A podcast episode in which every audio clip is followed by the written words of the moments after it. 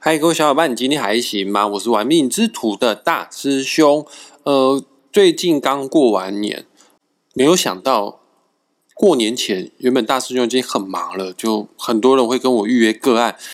过完年之后呢，反而这个预约个案的量比过年前还要来的更多哈。那不管是过年前还是过年后哈，通常在这一个时段来找你算命的人，大部分呢。肯定都是要问新的一年流年的运势如何啦。除此之外呢，第二个问最多的问题是什么呢？各位听众朋友们可以猜一猜哈。今天大师兄在上网的时候，这个是二月九号 PTT 上面呢有一篇文章引起热烈的讨论，台湾人对公司的忠诚度低，呃。也确实，很多人都有类似这样的习惯，等到领完年终的时候就想要离职。所以最近找我论命的人，除了问流年运势之外，第二个大概就问说，我适不适合转职？我要做哪方面的工作性质内容比较好？哈，大师兄个人是觉得啦，就领完年终就离职就转职呢，并没有什么可耻的地方啦。呃，正所谓良禽择木而居啦，啊，这种东西都是双向的，可能。台湾老板真的会觉得员工忠诚度非常的低，不像日韩一样哦。可是我真的觉得，以我对日本人的认识跟了解，因为有些日本同学，他们很多人是不太愿意去做改变的哈。不离职是忠诚度高嘛？某种程度是鸵鸟心态，他们对改变这件事是有点害怕的。况且不是只有台湾，在欧美国家。就是每当要过年的时候，新的一年的开始的时候，也确实会一波离职潮哈。那有离职潮，换句话说，你在这个 moment 就会出现很多的职缺，也确实在这个时候你要转换工作也是蛮容易的一件事情。可能有些人离职的原因是因为钱的关系哈，但我相信啊，现在还是有很多的年轻人或者是在职员工，他们最考虑的不见得是钱，最考虑的是发展性、未来性。老板会审核评估员工，想必员工也会审核评估这家公司。如果以大师兄来看的话，大师兄觉得我所任职的企业、我所任职的公司，如果还有发展未来性的话，尽管现阶段钱少一点的话，我还是会继续做下去啊。因为此一时非彼一时，可能未来呢，它可以给我带来很大的成功，或者很带来很大的收入哈。所以想离职的话，就离职吧。好啊。不确定是否在今年适合离职的话呢，那你就可以来找大师兄来帮你看一看你的紫微斗数命盘哈。大部分的人问离职哈，心目中啊都有一个选项啊，这个选项呢是很多人都很向往的去做的这个工作哈。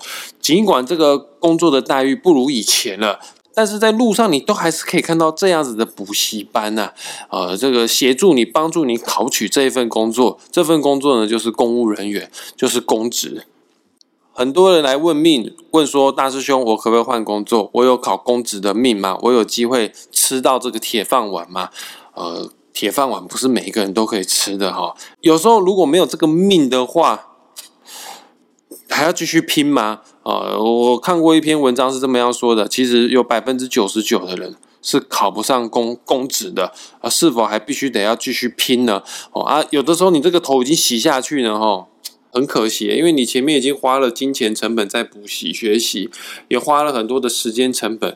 虽然说就于商学院的理论来说，你这些全部都是沉没成本，该舍弃的是要舍弃哈，但是半途而废这四个字的罪名实在是。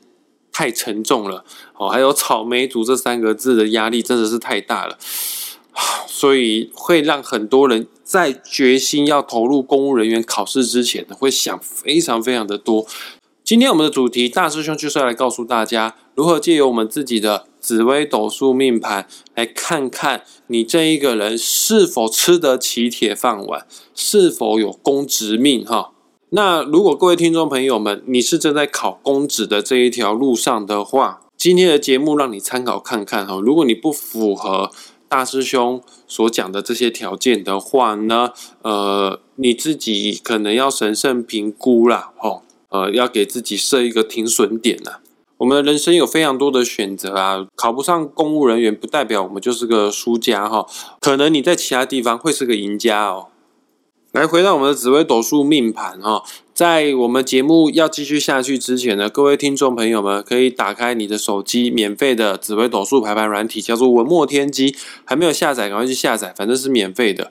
文墨天机这个城市打开，输入你的出生年月日时，啊，你就可以拥有自己的紫微斗数命盘，也就是你自己的人生蓝图、人生使用说明书哈。看一个人是否有公职命的话呢，首先最重点的宫位就是要看命宫。嗯，其实看一个人工作方向，最重点的不是官禄宫，不是事业宫呢，因为官禄宫、事业宫哦，它里面的星星，它所彰显出来的内容，主要就是你的工作运势好坏啦。一个人适合做什么样的工作呢？一定要以自己的命宫为主啊！为什么呢？因为命宫就代表我们自己的个性呢。能做跟自己的个性相符的工作的话，那那是多么幸福的一件事情。代表说你把自己放在一个正确的位置上面嘛。所以看自己适合的工作方向，重点重点就是要看命宫。其次，第二点就是要看身宫啊。身宫是隐藏版的第十三宫，它会依附在某个宫位底下哈。有的人身宫跟夫妻宫同宫，有人身宫跟财帛宫同宫，有人身宫跟官禄宫同宫，又有人身宫跟命宫同宫。Anyway 哈，你你去看一下你的命盘的十二个格子当中，一定有一个格子上面写“身体”的“身”这个字哈。那你可以看你的身宫，身宫代表的是我们的身体行为模式，它不算是个性啊，但是也很难。三言两语说的明白，没关系，你就当做是我们第二个性就好了。还有，难道我的命宫、身宫没有大师兄接下来要讲的这些星星的话，是否我就打死没有公职命呢？呃，也没有这么武断哈。除了命宫跟身宫之外呢，各位听众朋友们可以看一下自己的紫微斗数命盘哦。命宫啊，它一定会延伸出三条线。再讲一次哦，看一下命盘。的命宫是否真的有延伸出三条线呢？这三条线就专业术语来说的话，我们紫微斗数叫做三方四正啊。其实紫微斗数哈，它是一个很火的一个学问哈。嗯，如果你只用单一个宫位去算命的话，那个是最 low 的，那个是最最菜鸟的命理师才用的招式哈。其实每一个宫位都有都有它各自的一个 team，各自的一个团队。这个团队呢，我们的术语叫做三方四正啊。就命宫来看，命宫的团队，它就是命宫延伸出去，对面就是迁移宫。另外呢，就是另外两条线四十五度角延伸出去的线，叫做财帛宫跟官禄宫。好，再讲一次哦，只要你的命宫、你的身宫，还有命宫延伸出去的三条线，财帛宫、迁移宫、官禄宫，有以下。大师兄所介绍到的星星的话，恭喜你这个铁饭碗，你有资格吃，吃得到啊！如果没有的话呢？那那那那那人生很长啊，三百六十行，呃，除了公子不能选之外呢，你还有三百五十九行，你可以选择去当那些地方的状元，也是不错哦。首先，你的命宫、身宫、财帛宫。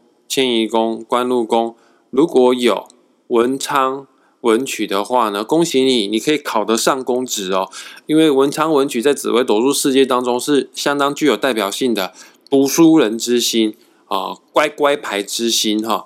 他们是很文静的，他们是可以静下心来好好来做学习的。那想当然二，专注度比一般人来的更高，你考高分的几率当然会比一般人更高了，尤其是文昌。在古代，文昌就代表状元，所以即使到了现在，我们很多要准备考试啊、职考的孩子们啊，或者是要考功名的人啊，他们都会去庙里面去拜文昌帝君，就是这么样来的哈。那除了文昌文曲之外呢，还有一组吉星，他们也很适合考公子哈。就在前面讲的那些宫位里面，如果你有天魁、天月。这两颗吉星的话呢，恭喜你，你也吃得到铁饭碗哦。因为天魁跟天月某种程度比文昌文曲更强哎。文昌文曲是状元哦，但是天魁天月可是状元的主考官哦。那你有本事当这些考生们的状元的主考官，某种程度你的聪明才智绝对不输给他们哦。然后还有啊，主考官在古代就是公家机关公务人员啊，那想当然你就有公职命啊。而天魁天月呢，它也是紫微斗数世界当中相当具有代表性的贵人之星呐。这颗星星哦，如果出现在你的命宫、身宫、财帛宫、官禄宫、迁移宫的话呢，就表示呢，你天生的贵人运势比一般人还要来得更强哦。而贵人适合出现在什么地方呢？适合出现在这种官僚体制比较重的地方，因为在官僚体制之下，能力最强的不见得会是高阶主管。只要你后台够硬，贵人够多，你就有机会会往上爬，会升官哈。有天魁跟天月这两颗星在前面讲的这些宫位里面呢，某种程度来说，你就是会做人嘛，所以你长辈运势、贵人运势方面就比较好。呃，我自己在上课的时候，很常跟我的学生说哈，这个你想要看政治人物的命盘，他是否会选得上哈，就要看哈政治人物的命盘，也就是命宫、身宫。财帛宫、官禄宫、迁移宫是否有一组吉星叫做左辅右弼？因为台湾你要往上爬，跟在大陆要往上爬是不一样的哈。呃，在大陆往上爬哦，你必须上面要有人，也就是你有长官长辈的提拔，你才上得去哦。所以说，在大陆你要升官，必须要有天魁天月，在刚刚讲的那些宫位里面。那在台湾，你要往上爬是反过来的，你下面要有人，要有庄脚啊，要有选民的支持啊，你才上得去哈。庄脚不见得是贵人哈，庄脚可以说解释成为帮手，帮手就不会是长官长辈，他可能是你的平辈或者是你的晚辈，这些对应的星星的，就是属于左辅右弼哈。在台湾从政的人，你的官运要好的话，反而是需要左辅右弼。那我们现在讲的是适不适合当公职嘛？哦，啊，这个是官僚体系比较重的地方的话，那你反而需要的是天魁天月来帮助你。像我一个学生，他明能力就非常的强，他是职业军人哦，但是他他就没有天魁天月在帮他，哪怕就就有那个职缺哈，啊，他的资历也到了哦，但是怎么升官都升不到他，那就是天魁天月出现在错误的宫位。那也确实有一部分原因是因为他的官禄宫、事业宫有太多凶星了，导致于他的官运不怎么好。除了文昌、文曲、天魁、天月这四颗吉星要出现在需要所处的宫位之外呢，还有一颗星也很重要哈，叫做化科哦。而化科这颗星呢，它也很聪明，读书能力也非常的强，还有它也代表科考，代表公民的意思哈，也代表贵人运哈。那你也可以考得上公务人员哦。以上的内容就给有意愿要考公务人员的听众朋友们做参考。啊，假设如果你没有的话，你是否要这么样放弃呢？你再评估看看呐，哈。有的时候命格没有，哈，运势有的话，也是有机会会考得上，只是你要付出的辛苦努力会比一般还要来的更多一些，哈。呃，怎么样看你的运势有没有？也很简单啊。举例子来说好了，假设你现在的岁数是三十岁，虚岁哈，我们只会读书用的岁数都是虚岁哈，三十岁哈。然后你看看你现在所身处的大运，什么是大运呢？就是我们紫微斗数不是有十二个格子吗？这十二个格子下面是不是都有写数字啊？哦，有的数字上面是写说二十五到三十四岁，哦，而有的数字是写说这个什么二十六到三十五岁等等之类的。你就看你现在几岁，虚岁几岁。那你就找你对应的这个十年的格子。再举例一次哈，我也不怕你们知道，大师兄年纪就是三十九岁了。那我现在所身处的十年大运呢，就是处于在三十五岁到四十四岁的格子里面。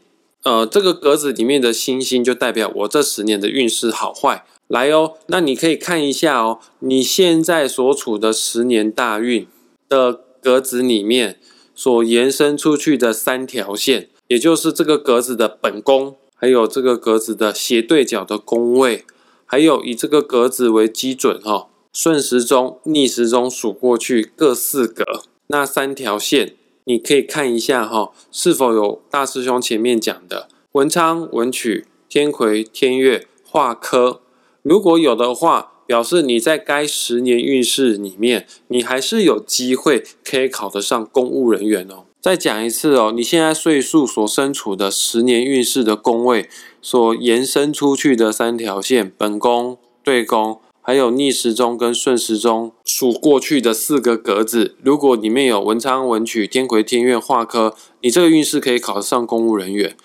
啊。如果讲这么多你不会看的话，那你就剖命盘到粉砖，我帮你看呐。